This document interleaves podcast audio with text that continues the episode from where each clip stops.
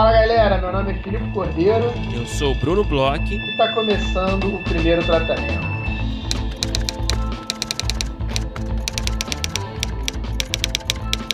Fala Brunão, tudo bem?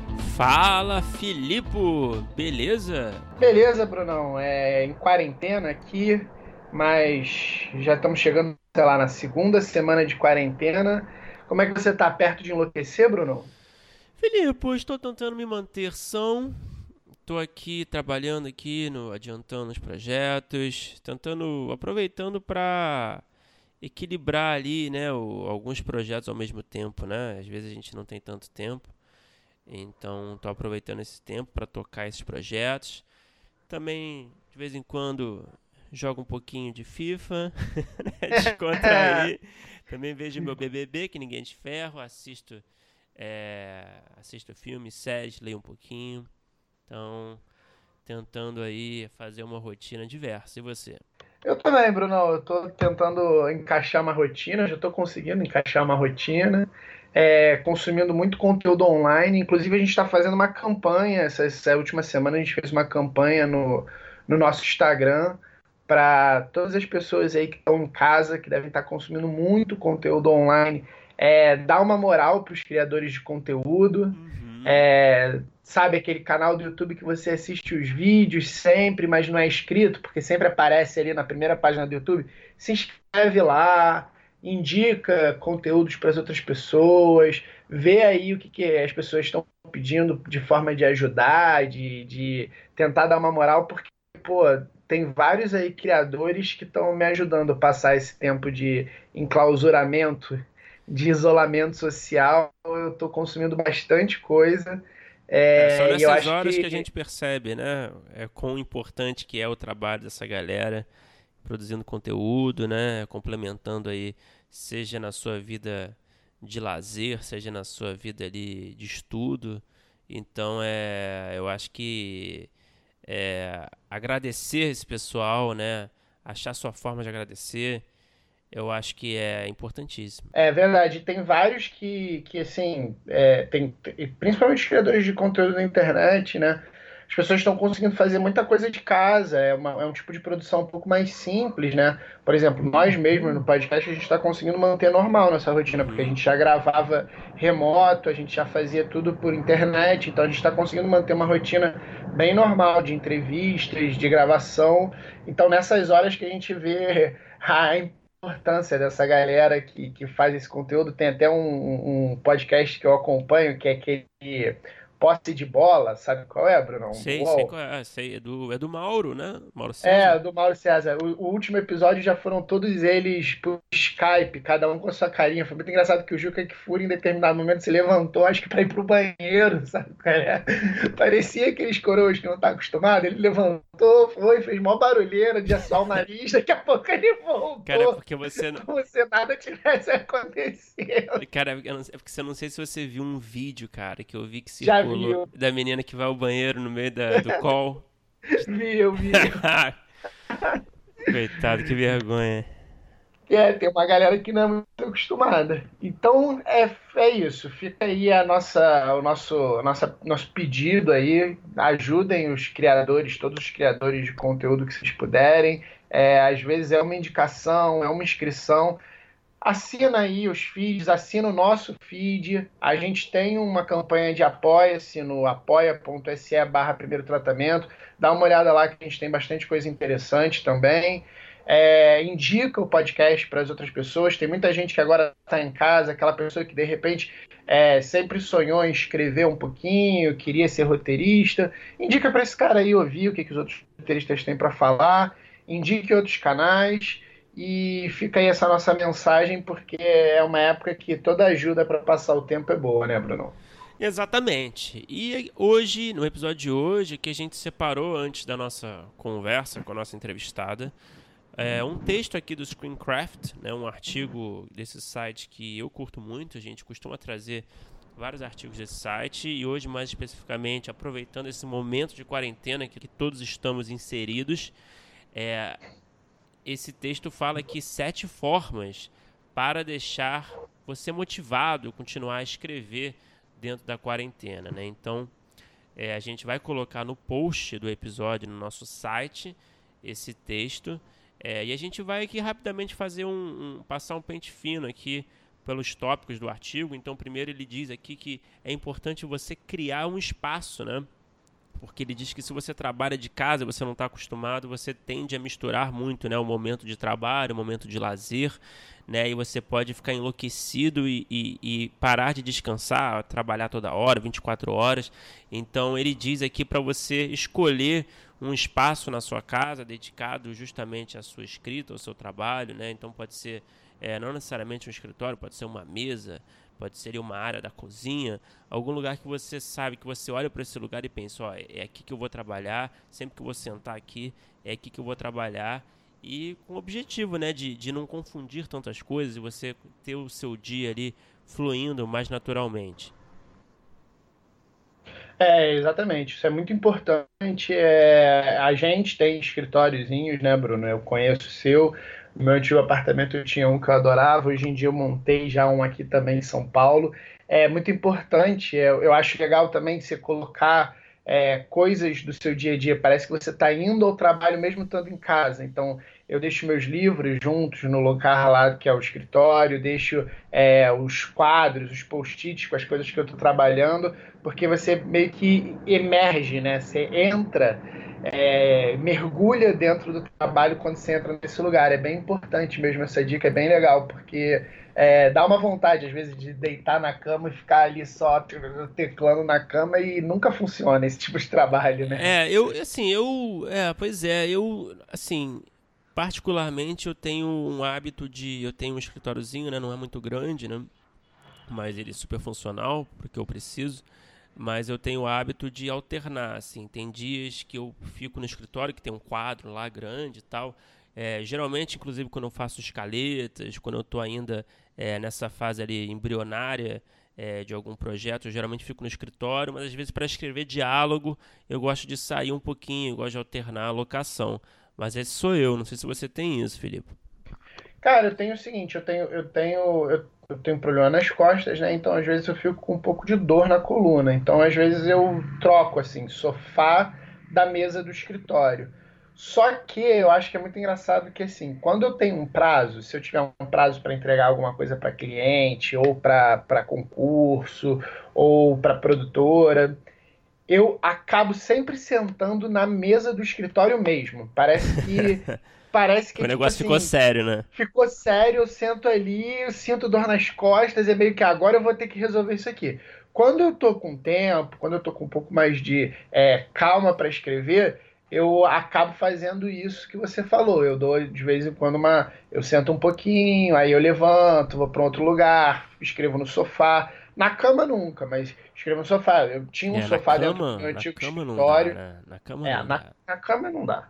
Eu tinha um sofá no meu antigo escritório, hoje em dia eu tenho uma poltroninha, então assim, é, é, é, eu também mudo um pouco, mas é assim, quando o negócio está sério, quando tem que acabar alguma coisa, é na mesa, no escritório, na cadeira que machuca a coluna mesmo. a gente tem que sofrer, né, cara? Para sair o resultado tem que sofrer. Outra dica aqui que ele dá que eu acho interessante, mas eu já vou confessar que eu tenho minhas dificuldades, é ficar offline. Ele fala sobre essas distrações, né? Que ficar dentro de casa com o celular à mão, com a internet ligada no Wi-Fi e, e os pop-ups de redes sociais e é, matérias que você tem ali a um clique podem prejudicar a sua escrita. Mas, Brunão, eu confesso que eu sou um cara, eu sempre fui, mesmo antes de eu, de eu, de eu mudar né, de carreira, até quando eu trabalhava é, com advocacia no escritório, eu sempre fui um cara das abas. De escrever três, quatro linhas de um roteiro ou três, quatro linhas de uma petição, que o prazo é o dia seguinte, mas dá um pulinho ali no Globo.com, dá um pulinho no YouTube, cinco minutos. Eu, eu tenho muito isso e, assim, é, eu já notei que às vezes me deixa melhor no trabalho. Eu sou um cara que às vezes eu, quando eu fico muito debruçado sobre uma cena, sobre alguma questão, é, e não, fa não dou essa, essa desviada no meu foco, eu acabo não rendendo tanto. Mas eu, eu sei que isso não é mais recomendável. Inclusive, quando eu trabalhava no escritório, já tive até problemas com isso, porque as pessoas não entendiam muito bem, achavam que eu ficava vendo muito Globo.com, mas em compensação também eu era um cara que ficava e fico até hoje, por exemplo, eu, é, em vez de fazer um negócio que eu, talvez eu pudesse fazer em uma hora, eu faço em duas e meia. E aí vou dormir meia-noite e quarenta, duas horas da manhã. Eu ficava no escritório, às vezes virava no escritório, mas eu dividia essas horas com distrações online. É, mas assim, se você pensar, né, atualmente é muito difícil você se desconectar, né, cara? Ainda mais com essas notícias todas do coronão. É difícil você não, não, não querer estar tá informado, né, toda hora, né? É, mas o que eu acho que é um câncer mesmo, vou te dizer assim, na minha opinião, que é um câncer mesmo é, para sua escrita ali, né, no seu computador, é a porra do, do WhatsApp de, de web. Né? Uhum. E aquilo ali, cara, eu corto isso quando eu vou escrever, porque não tem condição nenhuma você ficar recebendo toda hora, né, pitando ali no computador, atrapalhando o seu processo, né? Que o roteiro é isso, né? O diálogo, principalmente, também, você tem que ficar ali martelando, martelando, martelando, e às vezes um segundo de distração já te atrapalha. Então eu super recomendo cortar esse, esse web zap, que eu acho que não faz bem. Mas assim, eu tô contigo, eu também não consigo me desconectar totalmente. A cada, sei lá, 20 minutos eu dou uma olhadinha no que tá rolando, né? Vou lá rir de alguma coisa, de algum meme. Eu acho que isso é saudável também, né? Pois é, eu concordo muito contigo. Assim, aqui no artigo eles são um pouco radicais, falam para desligar até o Wi-Fi. É, não sei se eu concordo muito com isso, mas eu concordo contigo. Eu acho que, por exemplo, até nessa, nessa, é, nesse desvio tem que ter um pouco de método. Então, é, é, é muito isso que você falou. Realmente, quando eu estou escrevendo, quando eu estou escrevendo alguma coisa é, é, é para entregar, ou até quando eu estou escrevendo projetos pessoais, eu desligo esse tipo de notificação. Eu nunca deixo uma aba do, do, do WhatsApp aberta, porque aí você não consegue controlar esse, esse seu desvio. Porque, assim, às vezes eu termino uma cena ou termino é, um, um, diálogo, volto num diálogo que eu queria trabalhar, termino, me canso ali, me consumo e aí falo, agora beleza, vou dar meus cinco minutos, dois minutos para ver um meme, para ver uma notícia, ver o que, que o Daniel fez de besteira no BBB e volto. O problema é quando você tá no meio de um raciocínio, tá numa coisa muito importante e se deixa vir aquele plim, plim e aí sobe um pop-up. É, você viu o que, que aconteceu, não sei onde. Aí eu concordo em gênero numeral contigo. Assim, é. Se for fazer isso, mantenha o controle na sua mão. Não deixa que o, o mundo externo entre na sua escrita toda hora, que aí eu acho que também não dá certo. Cara, para mim o que acontece também é que minha mãe sempre me liga no meio de um diálogo que eu tô quase decifrando, sabe? Tô quase cracking the code. E aí tem sempre uma ligação dessa, né? Mas enfim, vamos lá. Seguindo aqui no texto, é, o texto ele sugere também que você tenha metas pequenas, né? Em vez de ter aquelas metas grandes, né? Aqueles objetivos. É, claro que nosso trabalho, né? Que tem, é, vive de metas, né? A gente tem que é, a gente sempre coloca ali um, né? Essa semana eu vou terminar tantas páginas, essa semana eu vou acabar o piloto tudo mais. Mas o texto sugere aqui que talvez possa ser mais assim é, suave para sua rotina de quarentena dentro de casa, você estabelecer metas menores, né? Em vez de 10 páginas, você estabeleça duas páginas, né? Você, sei lá, é, tira um dia para revisar o primeiro ato do piloto, esse tipo de coisa. Eu acho que pode ser interessante, eu acho que depende de cada um, depende do momento do projeto também. É, mas eu acho definitivamente que a, a meta é super importante. Eu trabalho sempre com metas, assim, eu, a, tal dia, ó, terça-feira eu vou fazer, é, sei lá, vou chegar no, no, no, vou terminar o primeiro ato desse piloto. Eu realmente levo muito a sério as minhas metas, né? O texto fala isso também, né? Que você se sente muito bem é, consigo mesmo e também em relação ao seu projeto quando você cumpre a meta que você estabelece, né? Tem um acordo, né? Acho que o roteirista que trabalha em casa sozinho, principalmente, vive de um acordo entre, entre, né? entre ele e o, e o próprio texto, né? O próprio material. Eu acho que se você rompe esse acordo, é muito perigoso. É, eu também, de novo, concordo contigo.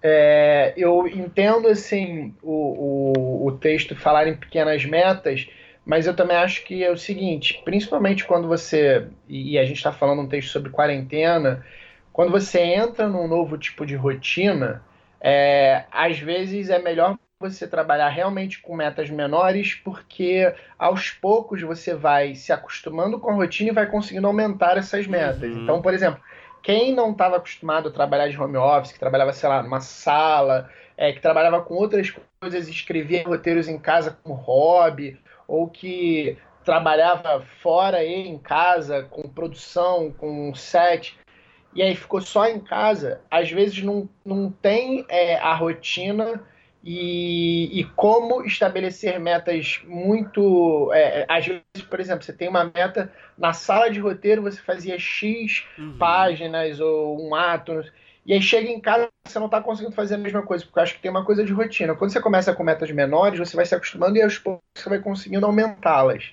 Então, eu, eu também tenho muito isso. Eu confesso que é, às vezes é, eu, eu, estabeleço metas um pouco maiores do que por dia, eu estabeleço assim datas, né? Até tal tempo da semana, te, terminar pelo menos isso. E aí o que eu noto é que às vezes vai chegando mais para o final da semana, eu vou aumentando minha quantidade de trabalho para cumprir minha própria meta, mas cumpro minha própria meta, mas acaba funcionando. Então assim, eu não tenho muitas metas diárias, eu escrevo um pouco, mas eu tenho um pouco de metas assim para dois, três dias para frente, às vezes uma semana para frente, quando são coisas maiores que eu quero acabar. Mas é muito importante ter metas. É, depende do período, né? Às vezes você tem um prazo mais claro, você tem, sei lá, um, um, um festival, uma inscrição, né? um concurso de roteiro.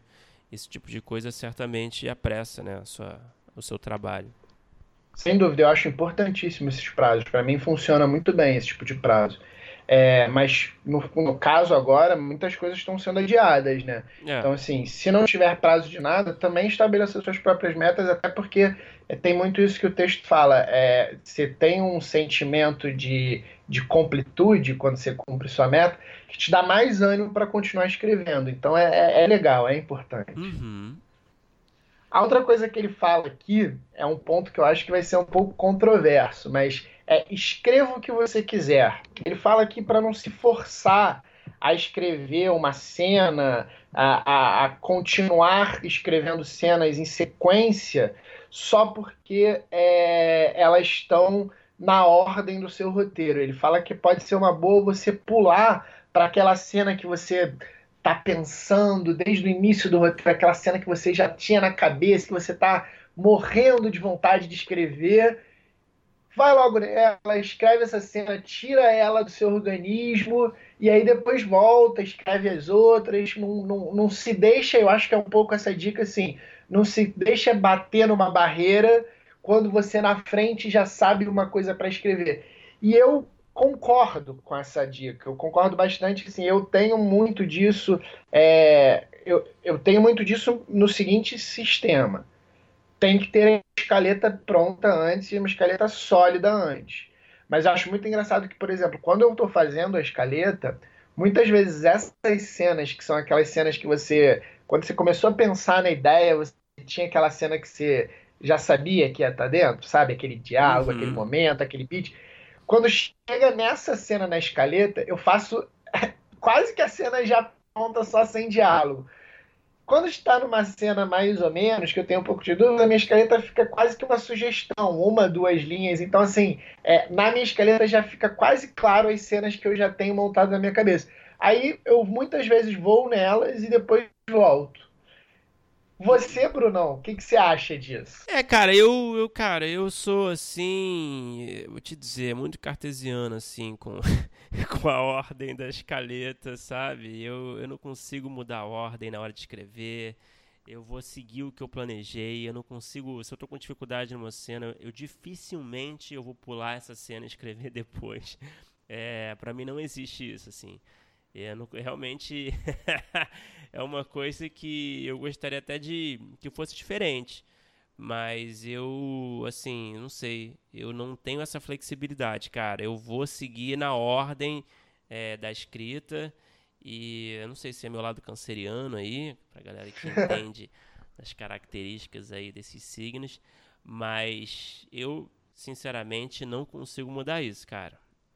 Nossa, eu tenho, eu tenho muito isso de pular. É, é, o que eu te falei, eu preciso ter a escaleta, mas assim, por exemplo, principalmente os plot points, é, e eu vou te falar, ainda me ajuda um pouco a ter uma visão mais clara é, de alguns arcos.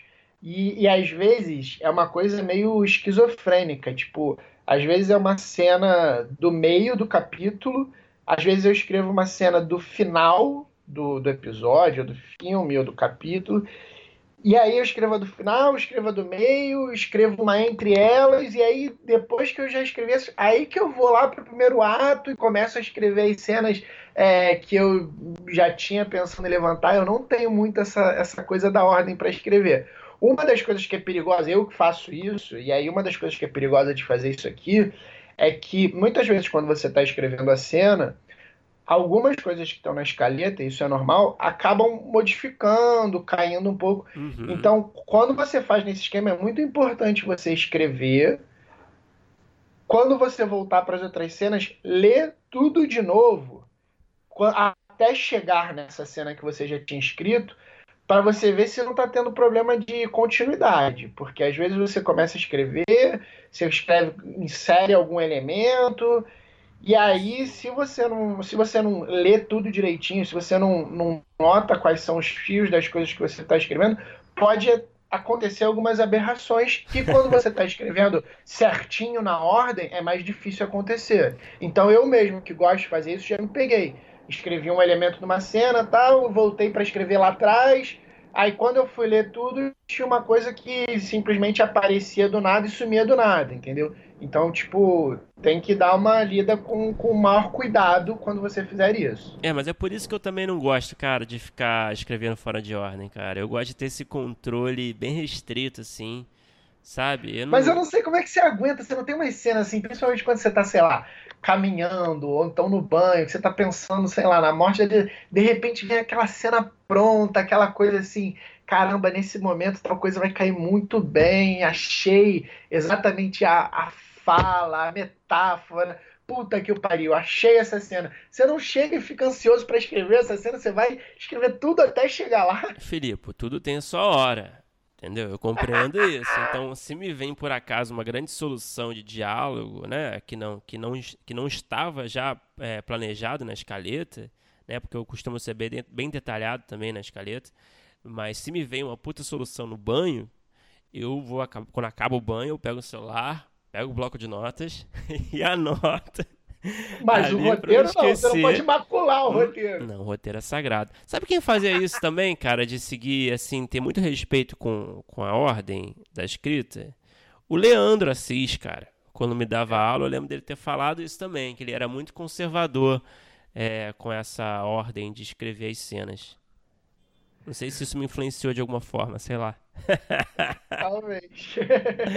Mas vamos lá. E ele diz aqui no texto outro item que a gente destaca. Ele diz aqui um, um virtual accountability, né? Que eu, que eu acho que traduzindo assim livremente seria talvez uma prestação de contas virtual, né? Hum. Quando você, ele diz aqui o texto que você que seria legal você, né? Já que você está isolado é, socialmente, você fazer calls, né, ligações com seus amigos que são roteiristas também, e trocar, falar um pouco do seu dia de trabalho e trocar experiências e mandar cenas, é, diálogos, ideias e ter esse brainstorm sempre, né, essa coisa de, de o, todo mundo, a comunidade criativa se ajudando. Eu acho lindo isso, mas eu eu sinceramente não sei se isso é sempre possível, né? Cada um está trabalhando no seu projeto, cada um ocupado com a sua vida, apesar do isolamento. Então, eu não sei se eu consigo é, é, colocar em prática isso. Porém, eu acho que é fundamental, eu tiro dessa, dessa sugestão aqui, que é fundamental você manter ali, apesar da sua distância, né? Aproveitar a tecnologia para se manter ali em contato com seus amigos roteiristas também, é, semanalmente, talvez, fazer uma sessão ali é, de troca de ideias. É, eu acho que isso sempre acrescenta, não, não só psicologicamente, né, falando, mas eu acho que, que traz um frescor para o seu trabalho, você dá, né, você, você joga umas ideias, vê o que, que o pessoal acha, né? Você aprende um pouquinho o que, que todo mundo está fazendo, você põe para fora também, né? Às vezes quando você vai falar um pouquinho do seu projeto para alguém, é, ajuda muito na forma como você racionaliza o seu projeto, né? Às vezes é diferente do que, do que só está no papel, né? Às vezes você aprende coisas novas quando você explica a sua ideia. Então eu acho que ter essa, esse tipo de reunião à distância é, ocasional, assim, né, semanal, talvez a cada 15 dias, eu acho que é importante. É, eu, eu concordo contigo também, tudo. É, uma coisa que eu acho que, eu, que tá, tá acontecendo comigo, assim, da minha experiência desses dias, que outras, principalmente que outras pessoas estão também mais presas, é que eu mantenho esse contato, a gente mantém esse contato online, então tem pessoas que estão com mais tempo, que estão conversando, que eu estou é, falando sobre algumas coisas que eu estou trabalhando, então eu consigo, às vezes, mandar um texto, testar um pouco mais meus. Horrível essa frase, né? Testar meus textos, mas Comediante. eu consigo. eu consigo enviar algumas coisas, pra, pra principalmente para pessoas que, que é, antigamente talvez não tivessem com tanto tempo. É, dentro desse, desse é, é, é, tópico, eu até vou desvirtuar um pouco, mas que eu acho que é interessante que, assim, estão é, tendo várias aulas e vários cursos online que estão sendo liberados por conta de toda a situação de graça então, assim, é, de tudo que a gente falou aqui, tem uma coisa que eu acho que é muito importante, que é criar rotinas, né? Rotinas de uhum. trabalho, rotinas de escrita. Então, assim, eu, na última semana, é, eu comecei a fazer um curso da Casa do Saber. A Casa do Saber está com vários cursos é, online grátis, bem interessantes, bem legais. É, eu comecei uma semana passada, estou marcando dias para fazer, porque eu também não não estou fazendo todo dia um curso, estou marcando é, segundas, quartas e sextas para fazer uma aulinha. É, às quintas-feiras, e aí fica uma dica agora, às quintas-feiras o Zé que dava aula para gente aqui lá no Rio, ou aí no Rio, é, ele vai passar a fazer lives, acho que no YouTube da roteiraria, é, fazendo decupagem dos filmes do Oscar, então já vai começar nessa quinta que vem agora, para quem está ouvindo na quarta-feira, no dia 25. Dia 26 já começa a primeira e é sobre o filme Judy. É, também é bem legal de assistir, então assim, todo, é sempre às quintas às 7 horas da noite, então é uma coisa que dá para você colocar de repente na sua é, agenda. Outra coisa de rotina que me enche muito o saco que eu comecei essa semana é fazer algum tipo de exercício. eu ainda que tenho a coluna ferrada, semana passada fiquei só sentado escrevendo tal. Então essa semana eu comecei a subir, descer a escada no prédio, fazer alongamento, abdominal, porque é importante. E, e procurar essas rotinas, assim, porque eu acho que é, não é só essa rotina de escrever. Você também, porque é aquela coisa também que a gente falou um pouco das pequenas metas, se você também botar na sua cabeça, ah, vou escrever o maior roteiro do mundo, não sei o quê, e aí se colocar todo dia, se pressionar e tentar só escrever, só escrever e deixar outras coisas de lado, vai dar ruim alguma hora. Então acho é. que tem isso bem legal, assim, tem vários cursos para quem gosta, né? Quem quer escrever, quem quer aprender. Tem vários cursos, é o que você falou, você está lendo livros, pega um livro, de repente aquele livro. É, é, eu tinha muito isso quando eu, eu trabalhei em livraria, eu tinha muito isso de ler mais de um livro ao mesmo tempo. Eu não sei se serve para todo mundo essa dica, mas para mim servia muito e eu até hoje faço isso. Eu leio um livro que é um livro de ficção, vamos dizer assim, um livro é, para curtir, para entrar no universo, para me entreter, e ao mesmo tempo leio um livro de teoria. E aí eu divido, assim, eu também faço a mesma coisa. Eu tenho que ler pelo menos terça e quinta um pouquinho de livros de teoria. O livro de ficção, que é entretenimento, eu posso ler quando eu quiser, porque acaba que é o que eu leio mais, leio muito antes de dormir. Mas eu também me coloco é, esses dias de estudar um pouquinho, é, faço um curso online, estudo um pouquinho livro, é, vejo meu BBB, subo e é. desço minha escada, é, eu acho que vale a pena dar uma olhada nisso. Tem muita coisa legal grátis aí que os, várias empresas que oferecem cursos, etc., estão abrindo. Vale a pena fazer uma pesquisa é, em todo tipo de assunto, não só em roteiro. Eu estou fazendo, por exemplo, na Casa do Saber, uns sobre literatura e vou começar um sobre filosofia. É, eu acho até que tem uma outra coisa sobre roteiro, mas nem me interessou tanto. Então, é, é, o manter o contato virtual também pode ser nesse sentido de fazer cursos, de estudar um pouco, de também arejar a cabeça, aquilo que a gente falou lá na frente, procura aí alguma besteirada para assistir online ou é, na TV e, e aos poucos vai ajeitando a rotina, né? Tá tirando de letra a quarentena, né, Filipe? A gente está mais acostumado que é roteirista, né, Brunão? A gente está. Tá, tá, as pessoas, outras pessoas agora estão começando a viver o nosso mundo. A diferença, a diferença para mim é não poder sair de casa, que eu saía muito de casa, mesmo trabalhando em casa. Eu gosto, é, eu gosto de rua. A diferença é o álcool gel, né? É o álcool gel, porque o álcool líquido não está sendo diferença. Eu estou conseguindo ainda comprar. Bom, muito bem. O texto então está no nosso post novamente desse episódio no nosso site. E, bom, vamos falar finalmente, então, da nossa convidada de hoje, certo? Vamos falar, né, do nosso episódio de hoje. A gente conversou aí com é, uma roteirista, diretora, é, que tem um tipo de trabalho bem interessante, específico e diferente. A, a gente chegou aqui no centésimo, décimo quinto episódio, é isso, Bruno? Isso, exatamente. Nossa, você falando gente... realmente parece muita coisa.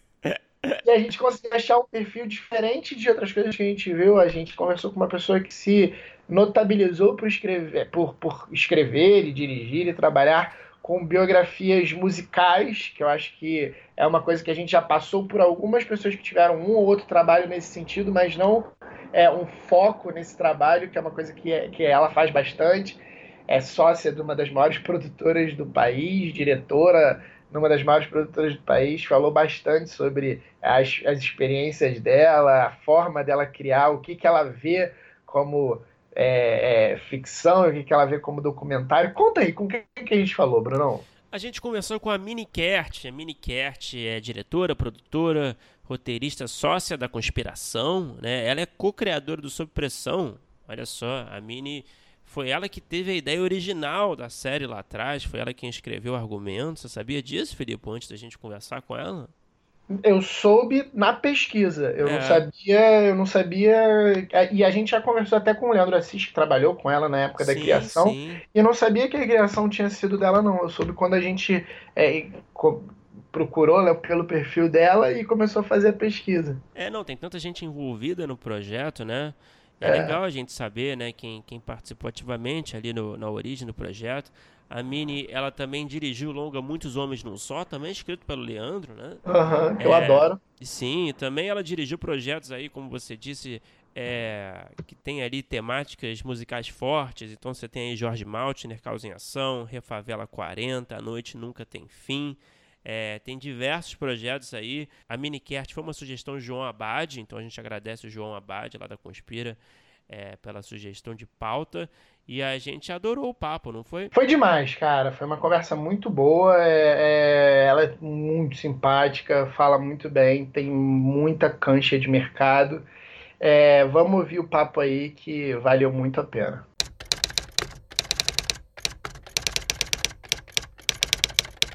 É, ô Mini, é, para começar a nossa conversa, né? A gente, é, olhando assim a sua filmografia, a gente percebeu que tem uma tendência é, recorrente ali, né? De trabalhos com temáticas musicais.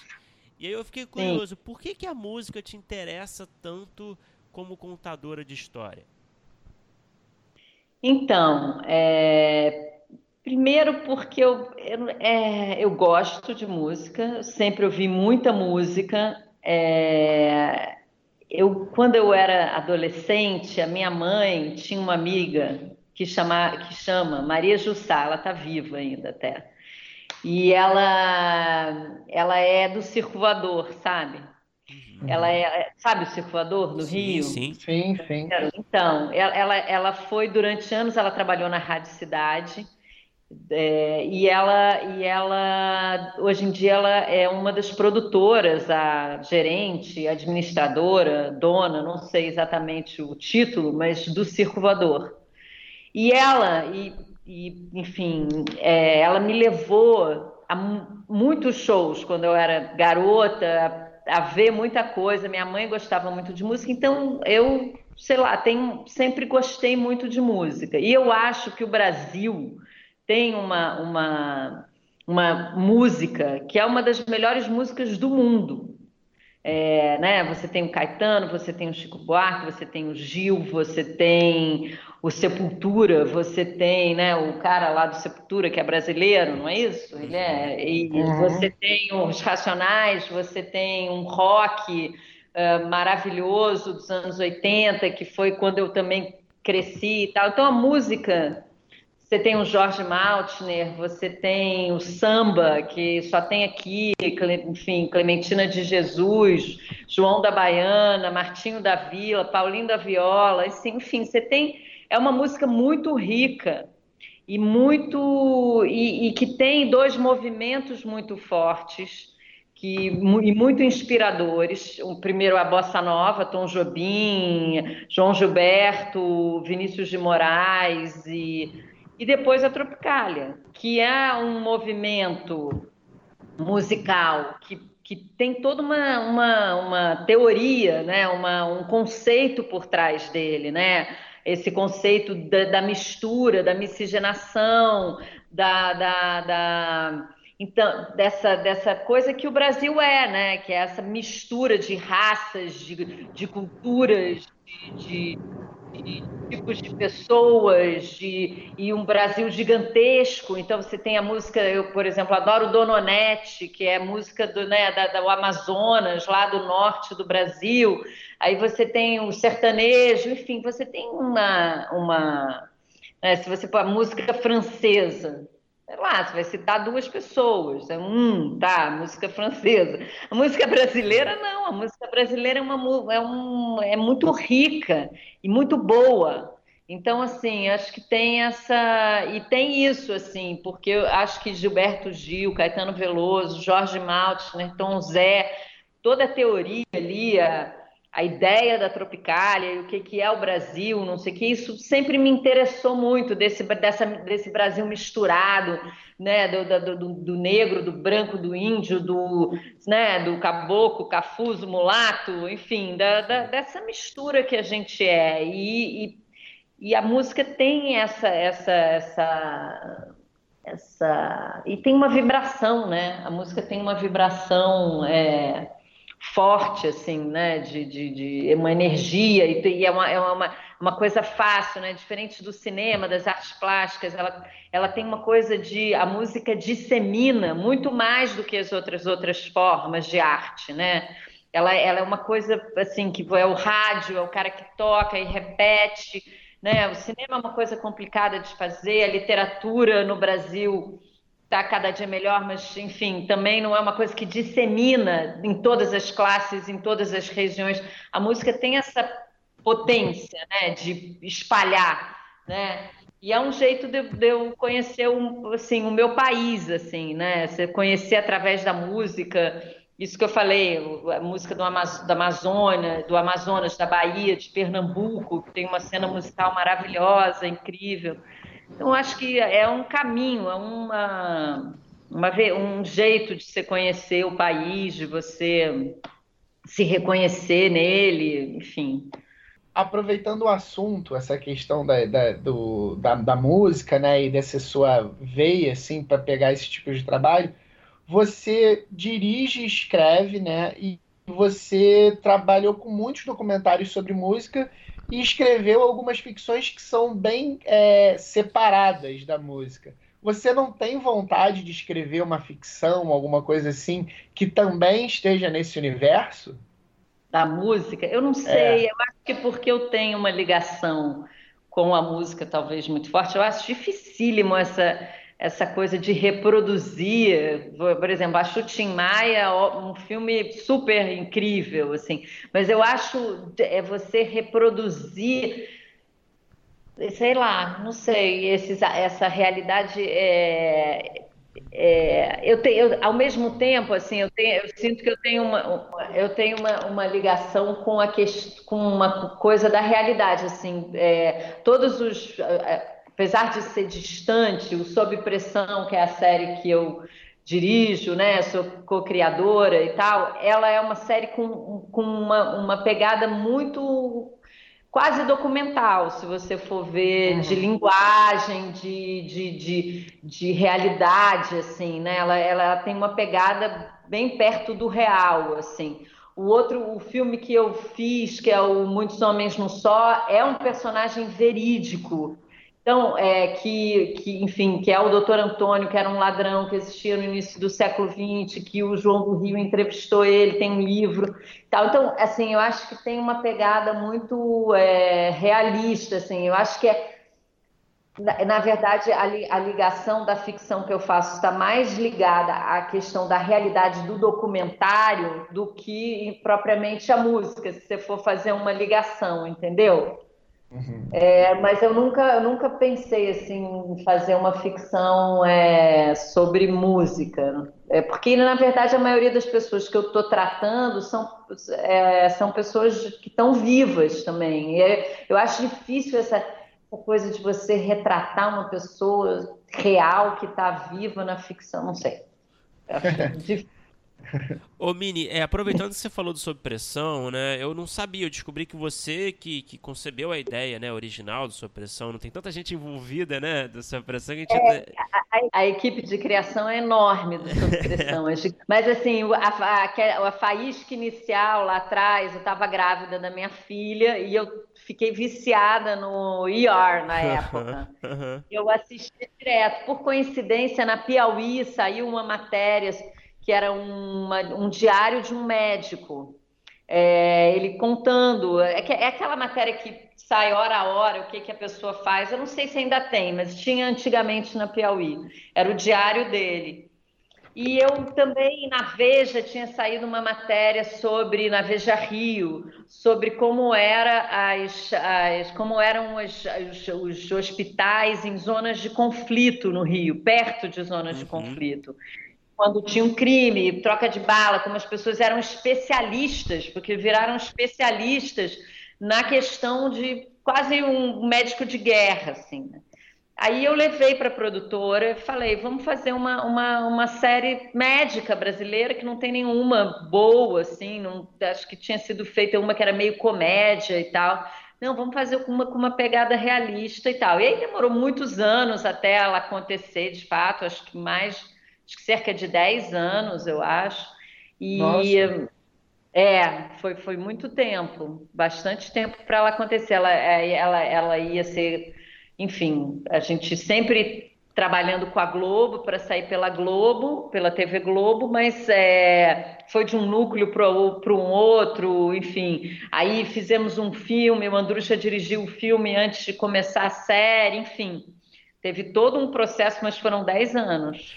É, eu queria aproveitar. Uhum, eu queria até aproveitar essa, esse assunto da concepção de ideias, né? Que eu acho que é um assunto que, que me interessa muito, interessa muito o nosso público também, né? Pelo que eu estou sentindo aqui desse nosso começo de conversa, você costuma, gosta de se apoiar muito em fatos reais, né? Em, em, histórias que aconteceram de uma forma ou de outra, é, que sirvam Sim. como base dos seus projetos. Eu também estou entendendo que você costuma é, tirar muitas ideias através de leituras que você faz, é, seja de, de, livros, de jornais, né, o que está na imprensa. É, esse é o caso mesmo, geralmente, que acontece? Tem, tem algum caso que foge à regra na, na hora de conceber ideias? É, não, acho que na hora de conceber ideias é bastante assim, é bem, bastante de coisas que eu leio, de coisas que eu vejo que são interessantes, livros, mas exatamente o que você falou, livros, matérias de jornal, é, é, enfim, eu tenho uma, a minha família é de, é de jornalistas, né? Então, assim, tem uma acho que tem uma ligação forte com o jornal, com, com rádio, com essa, esses veículos, assim, muita notícia e, e, e leitura, sim, leitura. Leitura de livros, o, enfim. A matéria que você leu da Piauí já era o Márcio Maranhão, o, o médico, não, ou vocês, não. Vocês acabaram encontrando ele depois, foi isso? Foi o Luizão, o Luiz Noronha, que trabalhou com a gente um tempão, que ele era do núcleo de TV e ele estava trabalhando com o Cláudio Torres nesse projeto. E eu acho que, que eles conheciam o Márcio, e o Márcio Maranhão era um médico como o que a gente estava é, retratando ali. Então, ele sugeriu ao Márcio de do Márcio escrever o Sob Pressão, o livro. Uhum. Então foi uma sugestão da conspiração, enfim, para que o, que o Márcio escrevesse o livro e aí teve, se apoia muito, se apoiou muito, principalmente a primeira temporada e o personagem do Júlio Andrade no, no Márcio, né? Maranhão e no, no assim na, na, na, experiência dele no, na saúde pública. Hoje em dia, a gente tem um pesquisador que faz uh, uma pesquisa de campo, de histórias e tal, enfim, mas é, o personagem do Julinho, várias histórias do hospital ali nasceram muito da experiência do, do Márcio, sim. E aí eu tenho uma outra dúvida também. É, eu, dando uma pesquisada, eu vi que você chegou a fazer história antes de fazer cinema, né? Foi, muito, muito breve. E aí a gente falou aqui um pouco sobre é, é, essa sua predileção por é, temas musicais e coisas reais e é, documentário. No caso de Sob Pressão, você pensou em ficção. Como é que você é, é, identifica que um projeto você quer levar para trabalhar como documentário e que você quer trabalhar como é, é, ficção ou, ou, uma biografia né, mais ficcionalizada. É, e até tem uma outra pergunta, e, e até porque eu estou trabalhando num projeto que talvez passe um pouco por isso. Você já trabalhou em alguma coisa que foi os dois, que você é, ou começou sendo uma coisa e se transformou noutra, ou é, você chegou a fazer um documentário, mesmo que seja curta, série, e depois virou ficção? Como é, como é que você escolhe é, qual das duas coisas você vai trabalhar e se você já trabalhou num que passou pelos dois? Um que passou pelos dois. É, eu tenho, eu fiz um programa de TV que se chamava Minha Estupidez com a Fernanda Torres. E o programa, ele era, ele era um programa que tinha um assunto, um entrevistado e um assunto que se tratava naquele programa, e a gente fazia uma ficção pequena em cada uhum. programa. É, é, a gente entrevistou a Carmen Lúcia, a juíza Carmen Lúcia, e aí a gente encenou um texto do Shakespeare que, é, enfim, é, cada programa tinha uma, um entrevistado em um assunto, da Carmen Lúcia a lei, a justiça, e aí, é, e, enfim, e, e, e, tinha uma ficção. É, mas era um programa que já veio formatado assim pela Fernanda. É, a, a criação é da Fernanda, eu dirigi o programa. É, eu adorava fazer, exatamente porque combinava as duas coisas, porque eu tinha ali uma, uma, uma coisa de. A gente fez. Tem uma pesquisa de arquivo também, que é outra coisa que eu adoro, é arquivo. Então, tem uma pesquisa de imagem, de imagens em todos os programas pro, grande, assim, e tem as entrevistas e tem a ficção. Então, assim, é, eu amava, eu morri de pena quando acabou, porque eu queria fazer outra temporada e outra temporada e outra temporada. Mas, assim, por uma coincidência, é, eu acho, eu, eu, eu realmente, os documentários todos que eu fiz foram sobre música. Então, assim, é, eu fiz o Contratempo, que é um documentário que é sobre música, mas tem uma questão social, né? Porque é sobre moradores de favelas e comunidades subúrbios do Rio de Janeiro que fazem uma, uma que fazem um curso, é, uma, um, uma, um curso de aprimoramento musical e tal, que era do Vila, do Vila Lobos, a escola Vila Lobinhos, e, e, e aí a trajetória deles aí, um deles é, enfim, é, leva um tiro e morre, o outro, hoje, hoje em dia tem uns gêmeos que moram nos Estados Unidos e tocam violino nos Estados Unidos, enfim, tem todo tipo de desdobramento, mas é um documentário sobre música, e as, os outros também, o Chame Gente, que é um documentário sobre o trio elétrico, então assim, é, o Midani, né, o do vinil ao download, que foi uma série de, de música que foi para o GNT, todos têm uma, uma pegada musical, enquanto que a, a ficção não, né? É, não, enfim, então acho que quando é música eu vou para o documentário, não sei. muito, é. Mas acho possível, assim, é isso. Nesse, nesse, com a Fernanda tinha música, tinha, ele conseguia englobar tudo isso, assim, é, a música, o, o documentário, o assunto, o arquivo, a ficção. Foi muito bacana, assim, de fazer. Eu adorei. Ô Mini, é, falando assim agora um pouco de roteiro de, de documentário, né? Que é um assunto pouco, eu acho, falado assim na nossa. Até nos cursos de cinema, né? Eu acho que no mercado em geral ninguém fala muito sobre o roteiro de documentário. Eu queria saber da sua perspectiva, né? Como é que é o processo, quão importante, por exemplo, é o trabalho de pesquisa, né? Que vem antes de você é, fazer o roteiro? E quanto que você precisa ter assim de roteiro assim geralmente? Quando que você sente que já está bom já tem o suficiente já podemos rodar? Geralmente assim há um trabalho de pesquisa começa pela pesquisa né? Pesquisa de, de, de informação né? Mais do que de imagem no primeiro uhum. momento né então, uma leitura, o, o Refavela, por exemplo, é, sobre o disco do Gil, tinha um livro que tinha sido lançado há pouco tempo, que a editora Cobogó lançou, que era sobre o, exatamente sobre o disco. Vamos ler, primeira coisa, ler o livro, para saber, para enfim. Aí pesquisa hoje em dia essa pesquisa de informação é bastante fácil, assim, né? né? Que tem a internet, então você bota lá, refavela, sei lá, ou outro assunto, você faz uma.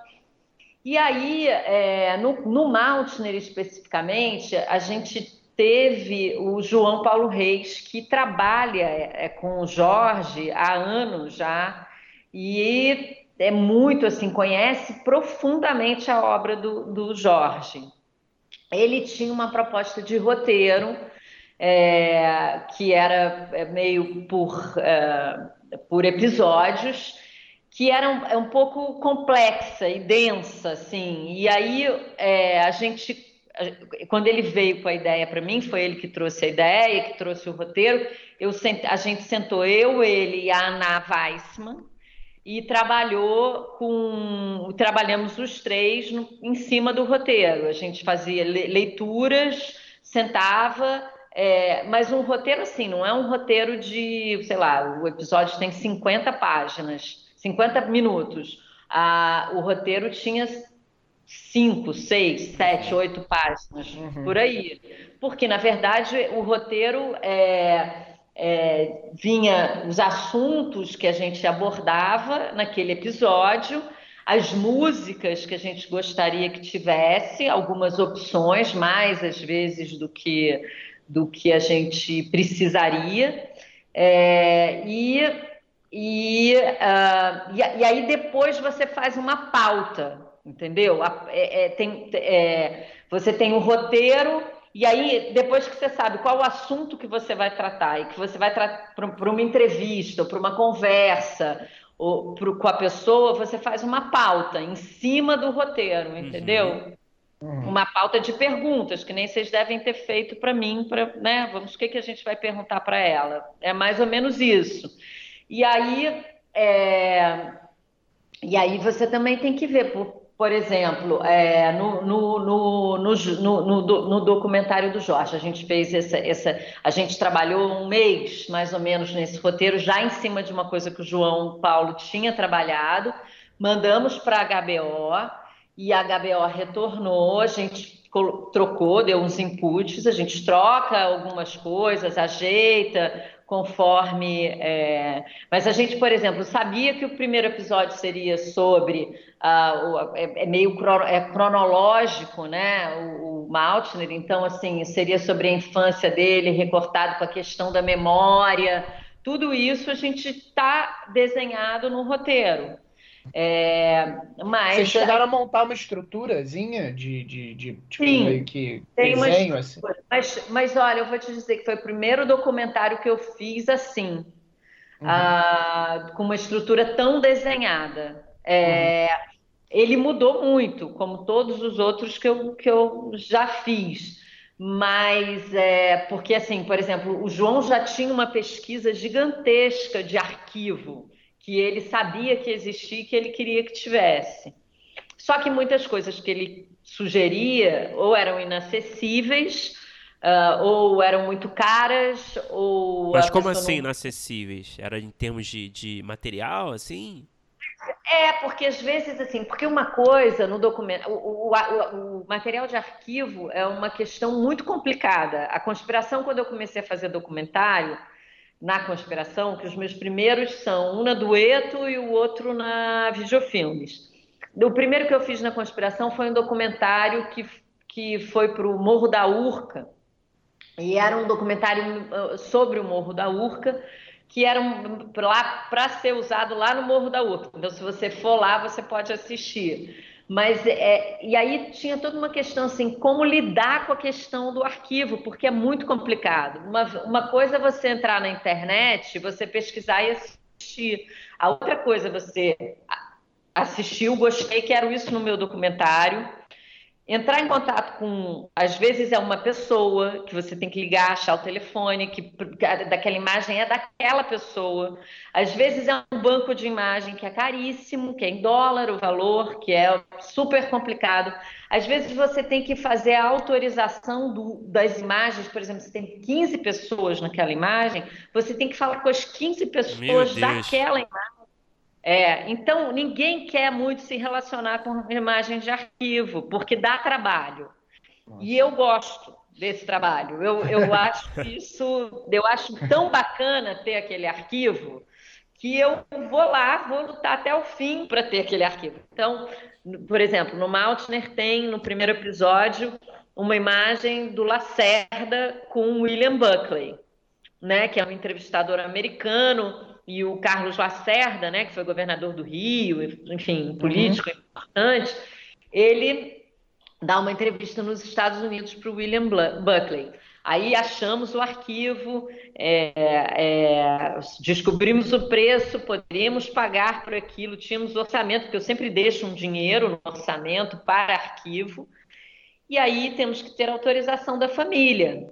E é complicado, o, o Carlos Lacerda ali está dizendo que ele apoiou o golpe militar e que depois se arrependeu, então é, é uma declaração delicada, e, e a gente estava, é, assim, o documentário foi feito na época que a Dilma foi impeachada, então era tudo é, uma, tinha um paralelo ali, né, enfim, e aí eu conhecia, a minha família conhecia a família do Lacerda, eram, sei lá, meu avô, meu tio, eram amigos. Eu liguei para o Sebastião Lacerda, filho do Lacerda. Falei, Sebastião, eu sou fulaninha de tal, filha de cicraninha de tal, eu preciso, posso me encontrar com você? E, e, aí fui na casa dele, enfim, tem um trabalho, e aí você, eu fiz isso, mas a equipe que trabalha comigo a Miriam Struzzi, o Antônio Venâncio, a Mariana Capes, fazem do mesmo jeito, entendeu? Eles já é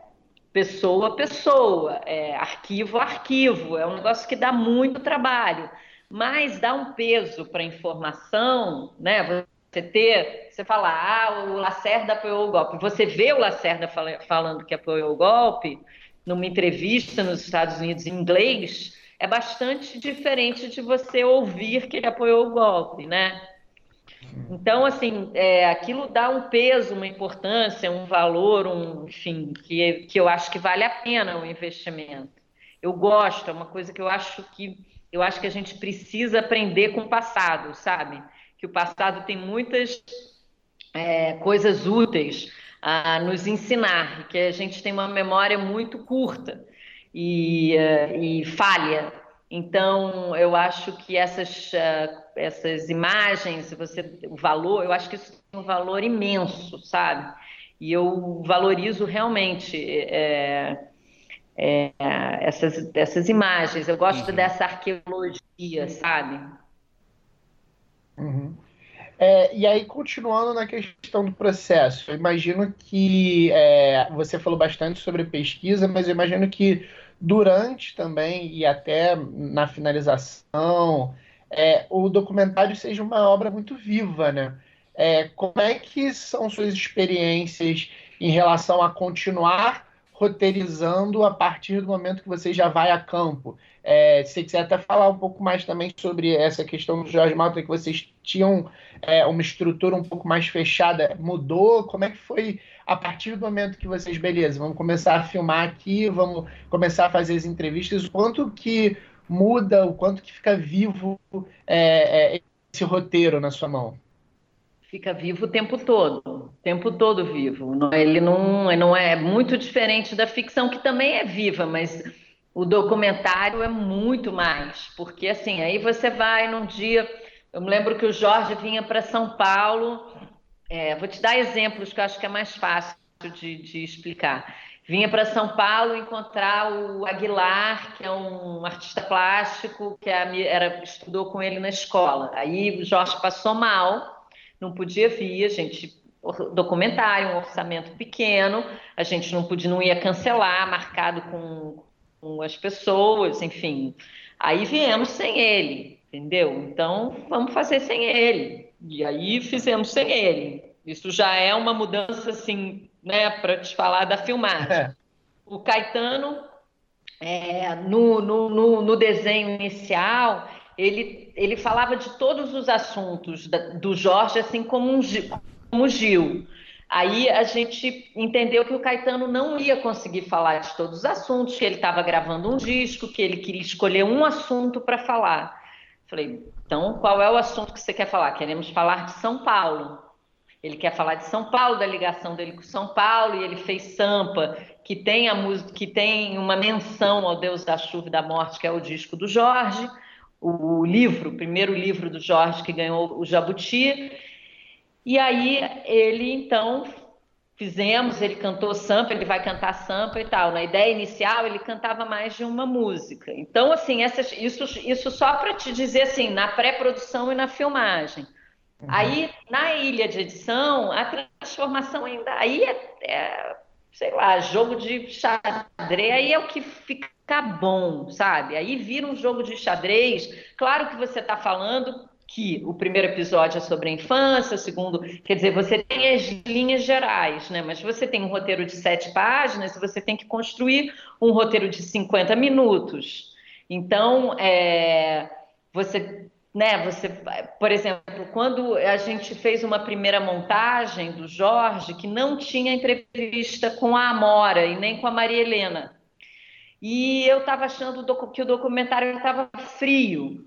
Então eu falei, a gente sempre guarda um dinheirinho ali, porque tu, assim, é, a gente fala de, você tem que falar de roteiro e tem que falar de orçamento ao mesmo tempo, porque uhum. essas coisas têm uma ligação é, é, é, nata, vamos dizer assim, eles nascem, tem que nascer meio junto, porque você não, não adianta você ter um roteiro magnífico e você não ter dinheiro para fazer aquilo, então você tem que ter o roteiro e o orçamento e entender como você vai manejar esses, essas duas uh, polos opostos, quase, né? Que é o desejo do que filmar e a sua realidade do que você pode filmar. Então, a gente tinha um dinheiro ali guardado para uma diária última e aí foi ótimo, porque a, a, a botar, colocar o, a, e ter esperado também para fazer isso por último, porque a Mora também estava filmando, é, a filha do Jorge, né? A Mora Maltner estava filmando novela, fazendo novela, enfim, colocar os dois juntos ali e entender que a gente precisava de uma coisa íntima, bem calorosa para compor com o restante do, das, das, das, entrevistas também foi importante, entendeu? Para não ser uma coisa só da Mora, ser um encontro caloroso entre pai e filho, enfim. Então, é, e, e, a gente demorou, sei lá, acho que uns cinco meses, seis meses editando o Jorge, o Paulo de Barros, que foi assim o editor principal, e o Quito Ribeiro. E aí, assim, aí é, transcrevemos todas as entrevistas, ele ficou, sei lá, acho que só dois meses assistindo todo o material, sabe?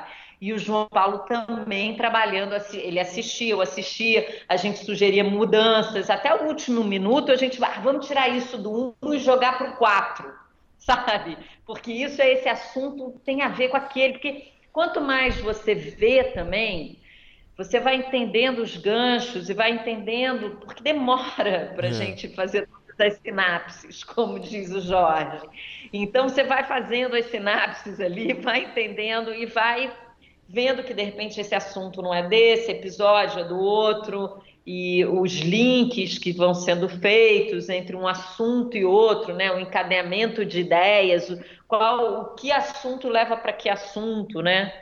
Enfim, é um trabalho até. E, aí, e é isso, e os arquivos também. Ah, é, no, no Refavela a gente tentou o Isaac Hayes até o último momento, uma imagem dele cantando Shaft, a música, e não conseguimos. Aí na última hora você tem que ir lá tirar e botar outra coisa e fazer uma substituição e já está quase, já está na finalização, já está terminando, mas você tem que mexer, enfim, e é assim.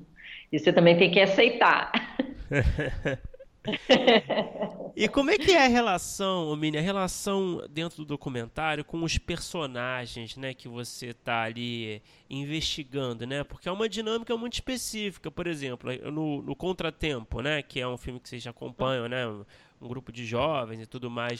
É, como é que é essa dinâmica? Como é que você enxerga essa dinâmica do, do documentarista com os personagens que, que são objeto de estudo? Assim, tem uma tem uma certa distância que você acha ideal ou não existe essa certa distância? Como é que você enxerga isso? Ai, difícil, porque eu acho que cada caso é um caso, assim. É, eu, o do contratempo eu fiz com a Malu Mader, né? A Malu até hoje encontra todos os meninos. Ela me ligou na semana passada, disse que vai ter um encontro agora em março. E geralmente eu vou assim uma vez por ano eu encontro, mas ela não, ela, ela tem uma, ela fala com eles quase, sei lá, mensalmente, hum, diariamente, não sei. Ela, ela tem uma ligação muito forte com os meninos até hoje. Eu tinha uma ligação muito forte com um deles, é, é, é, é, financiei, sei lá, ajudei nas aulas de trompete durante um tempão. É, o André Midani, o personagem né, do, do, do, do, diretor de gravadora, que é do vinil ao download, que eu e o Andrucha dirigimos sobre, sobre ele, eu fiquei, sei lá, melhor amiga do André, né? Enfim, foi, a gente ficou muito próximo. É, é, é, varia um pouco. Eu acho assim, o que se você vai ter intimidade ou não, é, não é, isso não é impor, importante. Uhum. É, o, que, o que importa é você ter respeito, né? Pelo, pelo, pelo você respeitar a, a pessoa que você está retratando e ter um, uma cumplicidade em algum, em, em, né? De que aquilo ali é uma, é uma é, é um, é um respeito mesmo, que você tem que ter dignidade ao fazer aquilo, né? Assim, a não ser, a não ser que seja um documentário denúncia, sei lá, o Michael Moore, né? Que faz um documentário que é um documentário denúncia, uhum. que é diferente, que aí você, sei lá, é, é um outro tipo de coisa. Mas quando você quer, eu acho, é, é, retratar alguém é, ou uma situação, ou uma época, ou uma. Você tem que é, respeitar, ao mesmo tempo ter uma curiosidade para o que não é óbvio, para. Né, pra, você tem que ter uma o foguinho da curiosidade, do querer saber mais, ao mesmo tempo um respeito. Mas é, o respeito não pode te impedir de querer, às vezes, dar um passo um pouco invasivo. Então, é mas você, né, mas você tem que, tem que equilibrar essas duas coisas, eu acho, assim, é, e eu acho que depende em relação a essa coisa da proximidade, de você ficar amigo ou não, ou, não, ou, ou, ou é, acho que varia, varia bastante, assim, é, é, cada caso é um caso, e, e também uhum. o jeito que você chega, também acho que cada, cada caso é um caso, é diferente. Uhum. Depende do que você está fazendo, assim. vou fazer uma pergunta para a diretora do longa Muitos Homens Não Só. É, uhum. Como é que foi? É, foi o primeiro foi o primeiro longa de ficção que você dirigiu, né? Foi. Antes você tinha dirigido Pré-Amar já? É, a série? Dirigido Pré-Amar, a série. Tinha dois episódios. E aí, quais foram as principais diferenças que você notou é, é, em termos dos documentários que você fazia para começar a trabalhar com essas ficções. É, você, você chegou a, em pré-amar, e muitos homens não só, participar da, da parte criativa? Você chegou a ter alguma ingerência nos roteiros? Ou você pegou mais na direção e aí, claro que o roteiro fica vivo, mas é, no desenvolvimento delas você também trabalhou? Então, é, o, a direção geral do Pré-Amar é do Estevão Ciavata, né? Foi uma série que eu produzi na que eu, eu fui diretora convidada lá da Pindorama. A gente fazia leitura de roteiro e dava input, sim, de roteiro para a Patrícia Andrade, que era roteirista. É, tinha, mas bem, bem pouco, assim, não era uma, não era, como eu era também uma diretora convidada, né, a Ana Mulayert também dirigiu, é, acho que um ou dois episódios e tal, é, mas era uma diretora convidada ali, é, menos, tinha menos influência, assim. No meu filme tem, tem, eu tinha um roteiro, o filme tem uma curiosidade, porque eu tinha um roteiro já em cima do livro que eu tinha feito com a, com a, com a Nina Krintz, e é, em cima do livro que chama Doutor Antônio, né? E, é, e aí eu falei com a Helena Soares, a Helena falou, a, eu, a Nina resolveu sair do projeto, eu liguei para a Helena, falei, Helena, Helena, a Nina saiu, estou procurando um roteirista. Você não sabe, o Leandro Assis, que é excelente, ele levou esse roteiro para um workshop em cima do mesmo livro que você. Falei, tá brincando. Aí ela me deu o telefone dele, ela que tinha feito o doctoring do roteiro dele, e aí a gente começou a trabalhar juntos no roteiro do longa, assim, foi um trabalho super junto. É, ele escrevia, mas eu dava inputs e eu já tinha lido muito João do Rio, porque na verdade, assim, apesar do, do filme ser em cima do personagem do Dr. Antônio, a Eva, que é o personagem da Alice Braga, é, é um personagem de um outro livro do, do, do, do, do João do Rio, que é uma peça de teatro. Então a gente foi é, em vários livros, do, assim, a gente fez um mergulho na obra do João do Rio, sabe, para criar a atmosfera do filme e tal. Ele é baseado no do Dr. Antônio, no personagem, mas não é tanto no livro do, do Dr. Antônio, porque a gente criou uma outra história, entendeu? Então criamos juntos. Então tem um trabalho ali bem é, de roteiro que a gente fez junto. E, e, Mini, você se sente assim, você se sente mais à vontade? A gente gosta de fazer essa pergunta que eu acho que é muito interessante também. É, você se sente mais à vontade como roteirista ou como diretora? Eu não me considero roteirista, eu me uhum. considero diretora e produtora. Uhum. Eu, sou, eu me considero produtora, porque esses documentários eu produzi, o meu filme eu produzi, é, enfim, é, eu, eu, eu não assino roteiro, acho que só de documentário, né? Mas assim, sob pressão eu não assino roteiro, no meu longa eu não assino roteiro, é, é, eu estou desenvolvendo contravenção com Marcelo Rubens Paiva, estou na sala de roteiro, mas não vou assinar roteiro. Eu acho Por que não? não... Por que não? Não sei, porque não. Sei lá, acho que quando você assina direção, eu, não, é, eu tenho essa sensação. Quando você assina direção, você está. e produção, você está falando. Eu participo de todo o processo. Entendeu? Você não precisa ficar botando o seu nome, a não ser que se eu escrevesse, eu acho assim, talvez. Mas mesmo assim, é, é, na ilha, eu não assino edição, fico lá editando, sabe? É, eu acho que você não precisa. É, se eu realmente escrevesse, eu acho que faria sentido eu assinar roteiro. Se eu, ah, eu escrevi um episódio. Mas eu não, eu, não, eu não escrevo um episódio.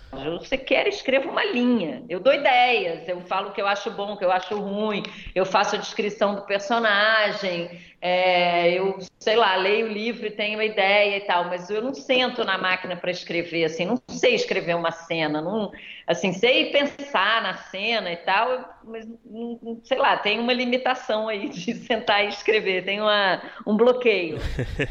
É, então eu não assino, assim, e também edição, eu não estou lá editando, eu acho assim, o produtor e o diretor assinar produção e direção é você assinar a concepção geral da, da, da, da do projeto, entendeu? Não precisa, é, eu acho, assinar as outras coisas. Mas é interessante você falar isso, que assim, da, da conversa, eu acho que essa coisa da diretora-produtora. É, pelo que eu vi, a grande maioria dos projetos que você é, se envolve e dirige, né? Você, de certa forma, também participa da concepção da ideia. São poucas coisas que, que do, que do que eu dou uma olhada assim, você pega já de uma ideia muito pronta só para dirigir, né? Sim. Então tem esse lado de diretora criativa, será que a gente pode chamar assim? É, o americano, ele diz que o produtor, eu fiz um curso agora no ano passado é, que, do, da, é, que, chama Showrunners, é sobre uhum. é, a questão do, do, do, do, diretor de série americano, que é uma coisa, que é um, uma, um tipo de diretor assim diferente do que a gente tem aqui, né? Esse showrunner, ele é um diretor, na verdade ele é um roteirista.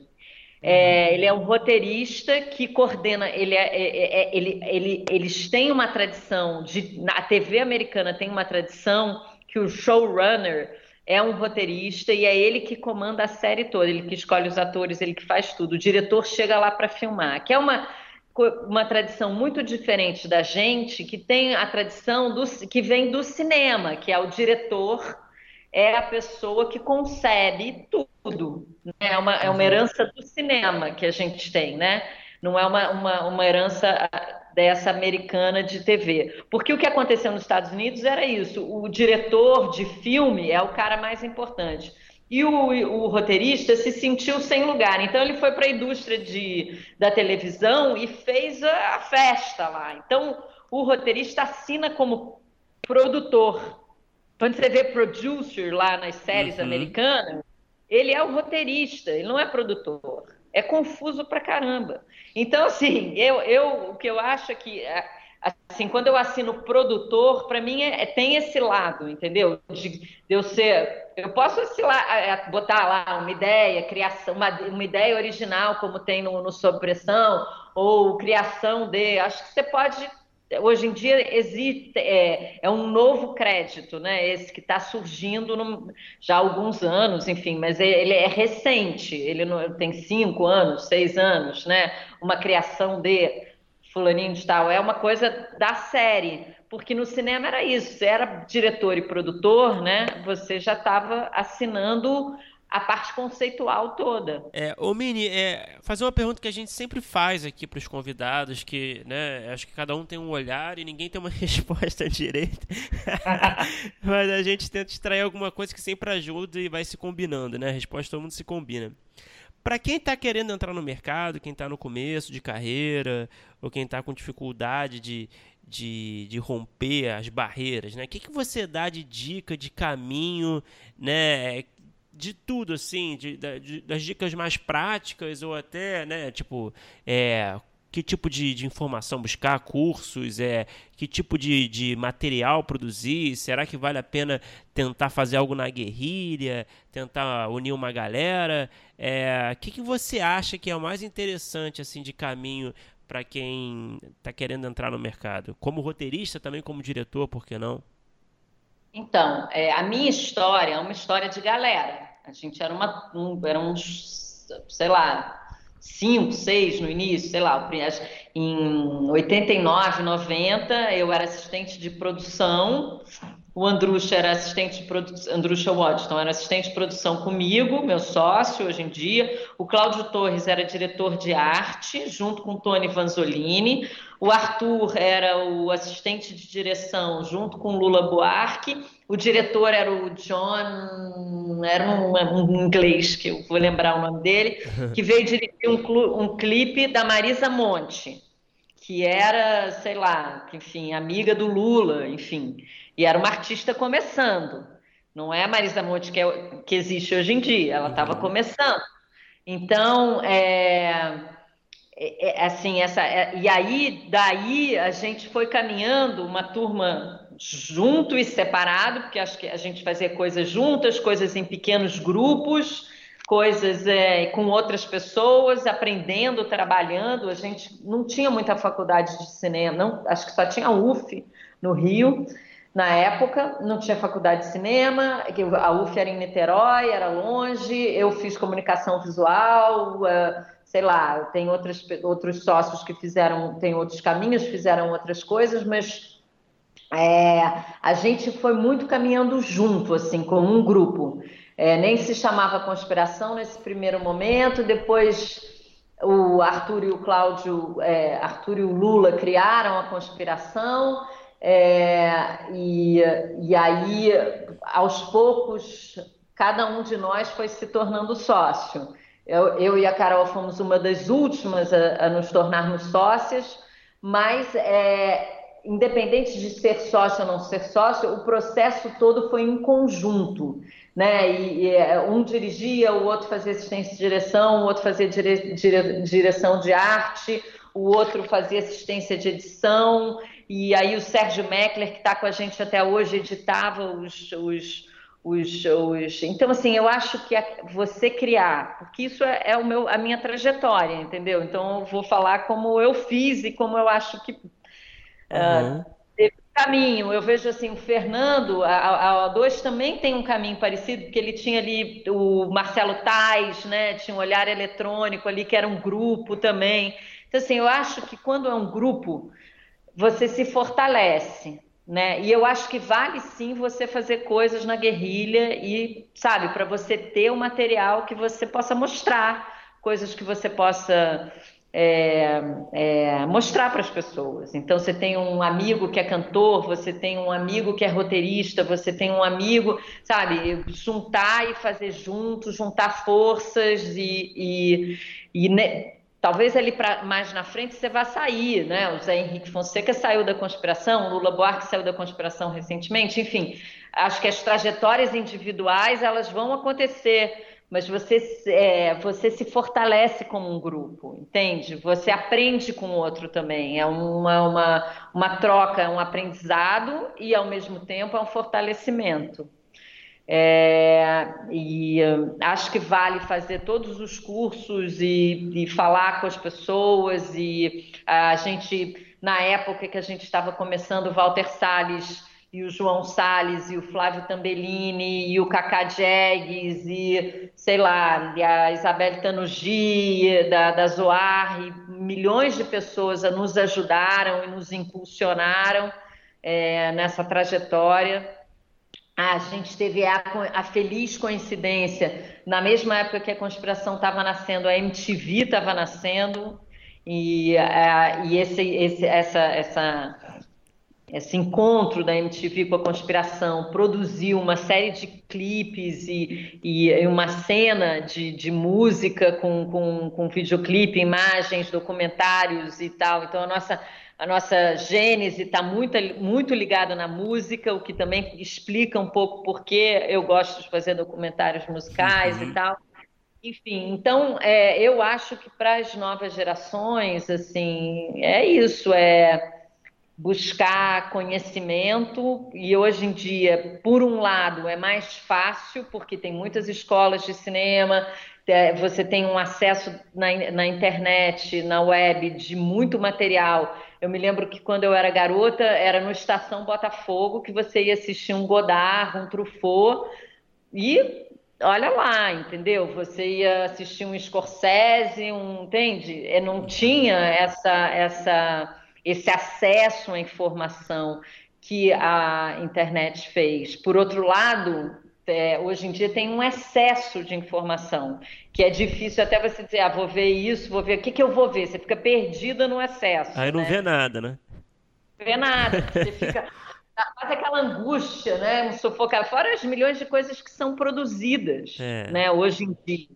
Então, assim, é uma, é uma situação totalmente diferente, mas eu acho que é você é, é, é tentar ter uma curadoria assim do que ver, do, do, escolher o seu caminho, identificar o que você gosta. É, é, fora outras coisas que eu, ontem eu estava conversando com uma pessoal de design gráfico que está trabalhando comigo e ele, o pessoal do radiográfico, e eles falaram que agora estão fazendo um filmes com filtros, que existem artistas é, que estão fazendo filminhos, tipo curtas, é, com filtro do Instagram.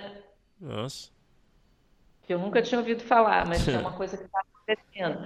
Então, assim, é, são muitas as possibilidades, né? Tem muito mais gente também no mundo, enfim. É, então, é, o que eu, eu acho que sempre juntar forças é bom. Isso eu acho. E aí depois, se precisar separar lá na frente, separa, mas assim, para um início e, e tentar errar. Assim, acho que o negócio de você errar, de você experimentar, de você não querer fazer o correto, sabe, de você se arriscar, também é, uma, é, é algo que é importante para você se diferenciar, sabe? Sim. Nossa, resposta completíssima. Completíssima, mas eu, eu, queria até fazer uma pergunta um, um pouco dentro disso. Assim, é, é, eu e Bruno, a gente é, vai muito em festival de roteiro, a gente está fazendo aula é, na roteiraria, a gente é, convive com muito roteirista que está querendo entrar em mercado. E você, como produtora e diretora e documentarista, eu queria te perguntar, eu não noto tanto o interesse do, das pessoas que estão começando a estudar roteiro em trabalhar é, em cima de documentários. É, eu posso estar enganado, pode ser que não que os lugares que a gente está frequentando não sejam é, onde estão essas pessoas. Às vezes eu tenho a impressão que às vezes tem mais estudantes de jornalismo que migram para migram o cinema e acabam trabalhando com documentário. Não, tá certíssimo, é isso aí. E você porque nota eu... mesmo, você, nota, você recebe pouca, é, é, porque eu imagino que você deve receber um monte de ideia diferente, você recebe menos de ideias de documentário, mesmo você sendo uma documentarista. Você acha que as pessoas fecham um pouco o olho para entrar no mercado nesse lugar? Eu acho que roteirista, sim, como você falou, porque primeiro porque é um trabalho mais simples para o roteirista.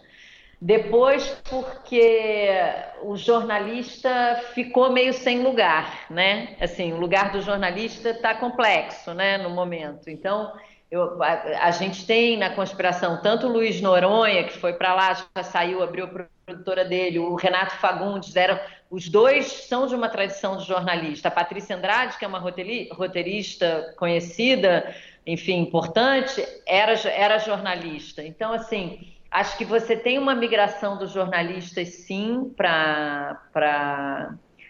Eu estou fazendo um trabalho agora sobre a minha bisavó, que uma jornalista está escrevendo, enfim, porque tem. Eu acho que quando tem também essa, essa, essa coisa da pesquisa de um personagem real, o jornalista ajuda muito. Então, assim, essa ligação, porque ele sabe como fazer as fontes, ele tem o expertise da, da, da pauta né? O, o roteirista, até porque eu acho que o mercado talvez seja maior, é, o roteirista ele tem uma tendência a ir para a ficção, eu acho, sabe? É, sim, eu acho que você, você, você, fez uma outra pergunta além dessa, que era o. Mas se você acha que pode ser um caminho para os roteiristas que estão querendo começar, porque beleza, tem essa parte de ser um pouco mais simples, mas também em compensação tem uma parte de ser mais barato também, né? Tem uma parte sim. talvez ser mais fácil de tirar do mais papel. Fácil, sim, mais fácil, sim, sim, bastante mais fácil. É, é essa, essa, essa, é, o nosso mercado é muito regular, porque assim, é, é pela, pela, pela demanda, né? Então, assim, por exemplo, hoje eu cheguei aqui e a Luísa é, Barbosa, que trabalha aqui na seção de não ficção, falou: não, estamos precisando de documentários de música. Sei lá, há um, há um ano atrás não tinha essa demanda. Essa, essas demandas é. mudam, uhum. né? É, muito assim, ah, não, queremos um, sei lá, a última demanda que tinha era documentário comportamental, né? A conspiração trabalha com demandas, né? Assim, a gente tenta fazer, às vezes, da demanda coisas autorais, mas existem, a gente trabalha muito com demanda. Então, é, é e, e, assim, porque a gente vive disso. Então, assim, então a gente tem que trabalhar com a demanda. Não adianta a gente é, pirar, quero fazer um documentário sobre, sei lá, uma coisa que, que não, não tenha mercado, que não tenha interesse no mercado, que não tenha um, um, um exibidor ou um que né, como se chama, player, que não queira o, o, o né, você tem um, você trabalha um pouco com as demandas do, do, dos exibidores, né, das, dos exibidores do streaming, da TV aberta, da TV a cabo, é, você propõe, mas você também trabalha com demanda. Então, é, Eu acho que isso é ótimo se os roteiristas se interessarem por documentário. Eu adoro documentário. Eu, sim, eu sou, eu, eu adoro fazer documentário. Então, é, é, eu, mas é um, é, é, vai pagar menos para o roteirista do que uma ficção, vai é um, é um, mas ao mesmo tempo é isso, tem mais lugar para o roteirista, tipo assim, tem menos roteirista trabalhando com isso, enfim. É, é, a gente tá, eu estou trabalhando num projeto agora com a Carol que a gente quer ficcionalizar é, com a Carol Jabor, que a gente quer ficcionalizar umas cenas da vida da pessoa, tipo um docudrama, por exemplo. Uhum. Isso é uma, uma, uma para um, um, roteirista ótimo, enfim, né? Que enfim mistura documentário com drama. É.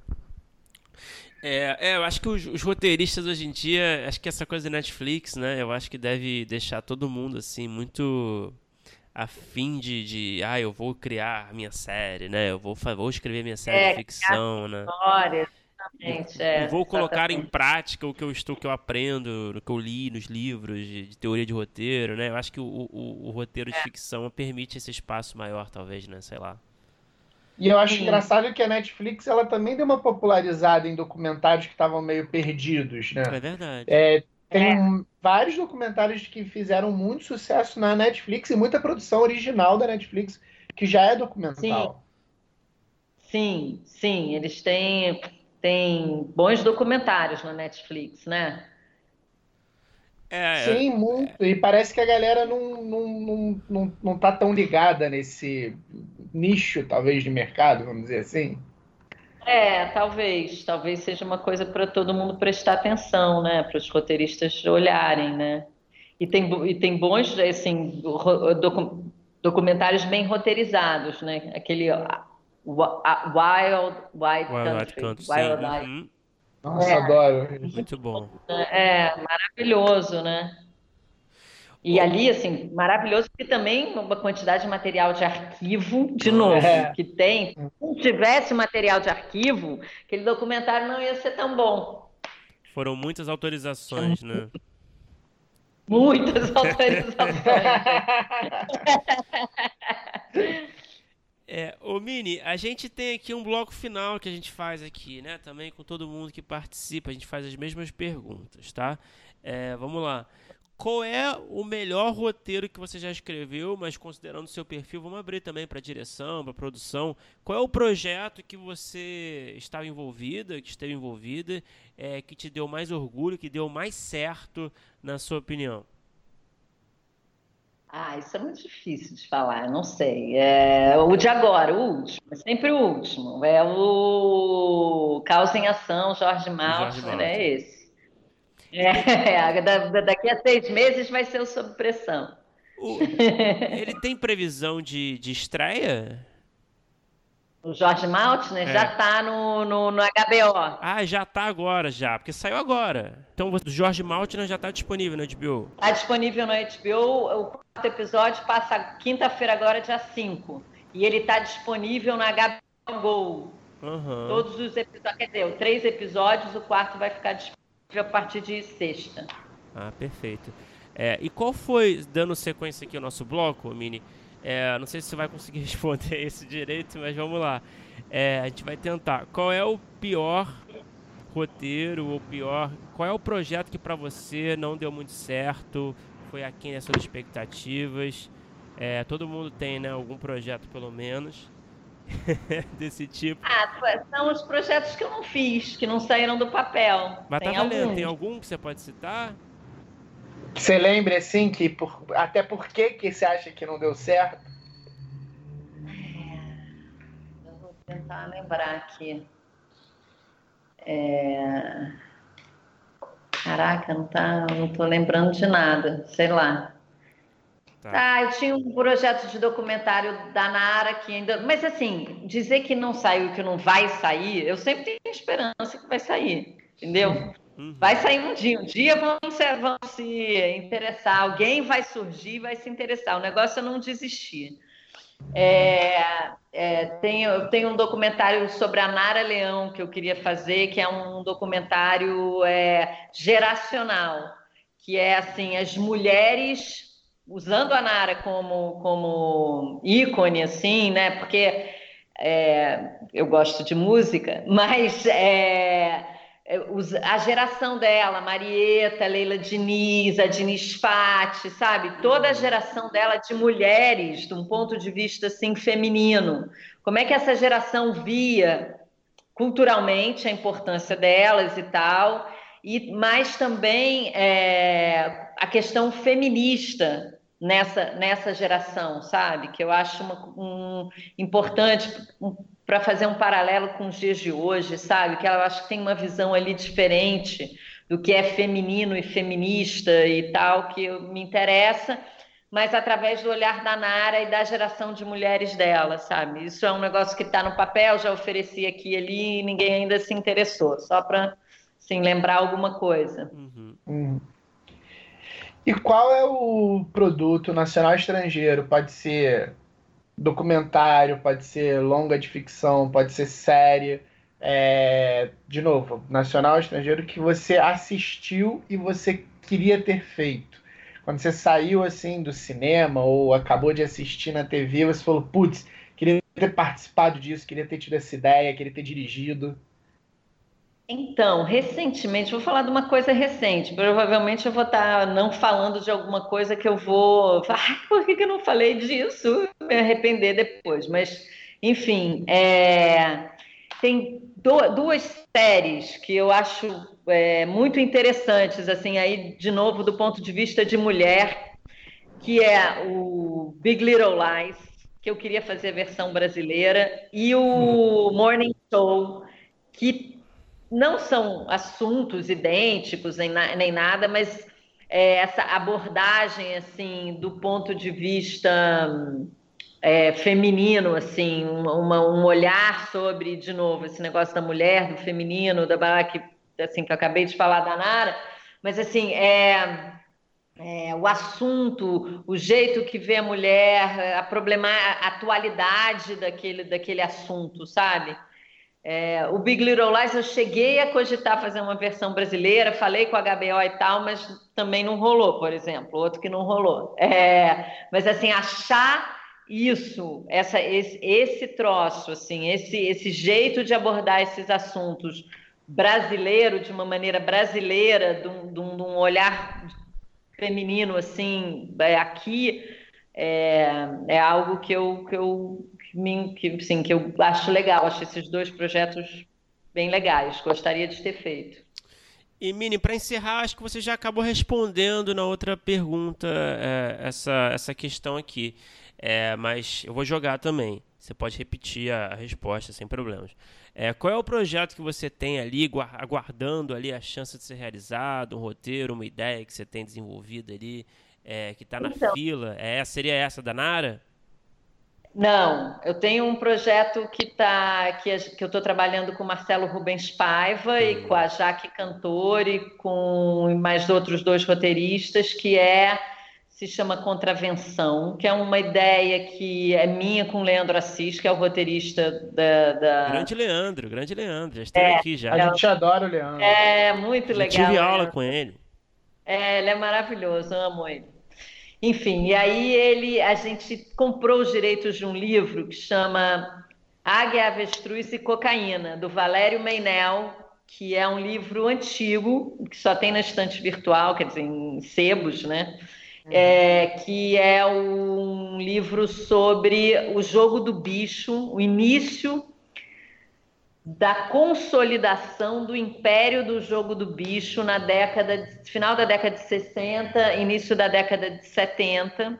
O livro trata, é, ele, ele, ele trata exatamente dessa situação, assim, como o jogo do bicho, a teoria do Valério Menel é que o jogo do bicho financiou o tráfico de cocaína sem se envolver diretamente. Para isso, ele usou a polícia, a polícia é, o Mariel Mariscot, e que ele é, e aí é um pouco a história de como também o, o, o exército é, o exército não a, a, Os militares. Os militares também se envolveram na, né, com, com, o Capitão Guimarães, enfim, e se envolveram no, no jogo do bicho. Então, assim, ele traz. Aí ele tem personagens fictícios, ele faz uma mistura de ficção com realidade. A gente é, é, se inspira no livro, né? É, a gente, na verdade, está criando, eu e o Marcelo, a gente, é, na, nessa sala de roteiro, a gente está criando novos personagens baseados em personagens verídicos, mas que não são, é, a gente não, não são personagens verídicos. A gente está criando uma ficção para contar essa trajetória do jogo do bicho na entrada do tráfico de drogas no Rio de Janeiro, na escalada da corrupção, no samba, no futebol. Nossa, que maneiro, hein? Muito maneiro, eu estou muito animada. Eu, eu, lembro que o Leandro, ele é quadrinista também, aliás, ele tá com uma série ótima, o Silva, no Twitter, que eu deixo aqui a recomendação. Ele estava desenhando uma época, algum, ele desenhava uns, uns, uns cards com personagens do bicho, que eu acho que ele estava, é, na época, devia estar tá trabalhando com vocês, pensando nisso, porque eu, eu tive uma mentoria com ele, uma época que ele estava muito envolvido com uma história de jogo do bicho, que devia ser por conta disso. É, ele tem, ele é aficionado pelo jogo do bicho já há um tempão. Ele quer fazer uma história do, do, do, do, do em quadrinho do jogo do bicho. Ele abandonou a gente, ele abandonou o projeto, assim, ele foi para Portugal. Ele abandonou o Brasil, né? Ele abandonou o Brasil e ele está trabalhando agora, ele quer ser, ele quer fazer história em quadrinho. Então ele não quer ser mais roteirista. Então, ele foi um dos motivos que a gente chamou o Marcelo, que foi uma aquisição maravilhosa. Marcelo logo chegou com uma ideia assim da gente é, trabalhar nos personagens a questão do, do complexo do vira-lata, sabe? Então, o tema, assim, é, é, é, dentro desse universo do jogo do bicho, o, essa, esse sentimento nobre do brasileiro do complexo de vira-lata. E aí, é, enfim, aí fizemos já uma Bíblia, tem um, um primeiro o roteiro do primeiro episódio e tal. Então a gente está, eu trabalhei, estou trabalhando nesse projeto. Tem um outro projeto que eu estou trabalhando com a Carolina Jabor, que se chama Redenção, que é sobre é, é uma, uma sobre a questão da, de terras na Amazônia. E é também baseado numa, numa, numa reportagem da Piauí, que a gente chama o Massacre do Pau d'Arco, porque a conspiração fez uma, uma parceria com a Piauí de matérias que a gente vai desenvolver séries em cima dessas matérias. Uhum. E, e, e aí, assim, são os dois projetos que a gente está trabalhando. E tem um projeto, um outro terceiro projeto com Alice Braga e com Andrusha Washington, que, que é sobre fronteiras. É o máximo que eu posso dizer. Pô, maravilhoso, que maravilha, Mini. Pô. É, muito bom, muito bom. Só projetão, só projetão. Mini, é. muito obrigado por conversar com a gente. Obrigada a você. Foi ótimo, papo. Filipe, que bom que vocês gostaram.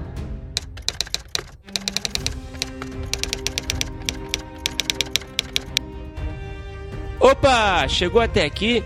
Muito obrigado por escutar. Não se esqueça de assinar o feed do primeiro tratamento no seu agregador de podcast favorito. Comentários, sugestões ou em busca de consultoria para o seu roteiro? Mande um e-mail para primeirotratamentopodcast.gmail.com que responderemos assim que puder. Já ouviu falar da nossa campanha no Apoia-se? Ganhe recompensas exclusivas e nos ajude a continuar entrevistando nossos roteiristas favoritos. É só entrar em apoia.se barra primeiro tratamento e se tornar um apoiador. Muito obrigado novamente e até o próximo episódio.